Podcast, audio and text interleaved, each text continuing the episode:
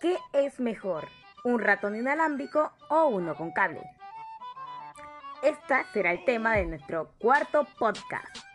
A esto le ha ido bien, así que si la gente pide fuego, tengo que incendiar.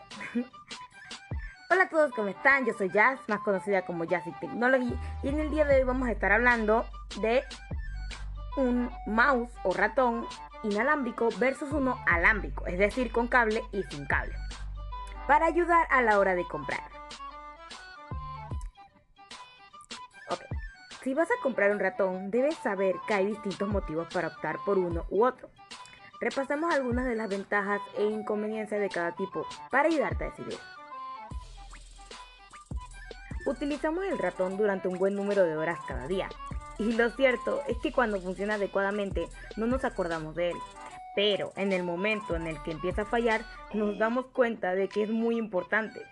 Y es que se trata de un periférico que utilizamos constantemente, por lo que hay que elegir a conciencia para garantizar que vamos a utilizar nuestro ordenador con total comunidad.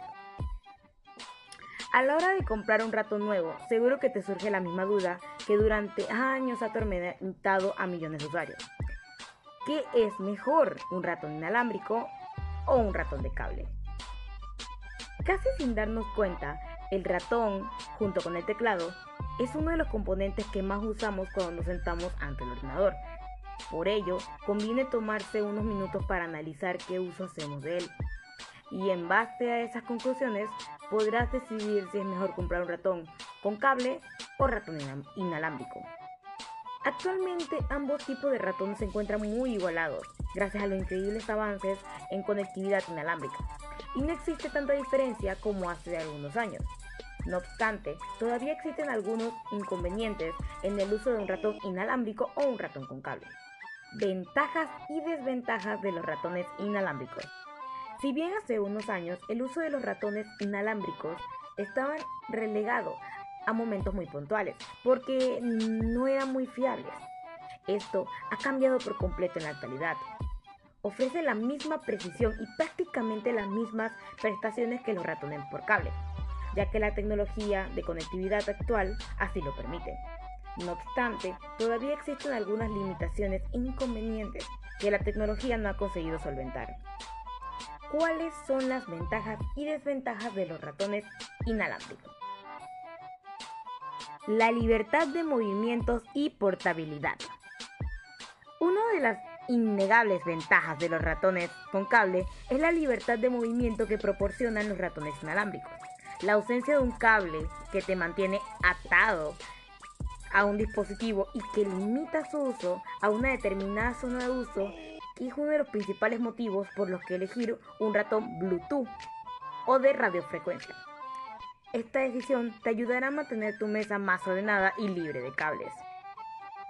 ¿Qué elegir entre un ratón inalámbrico o con cable? El hecho de no contar con cables que limiten los movimientos convierte a los ratones inalámbricos en la elección ideal para llevarlos siempre con tu portátil.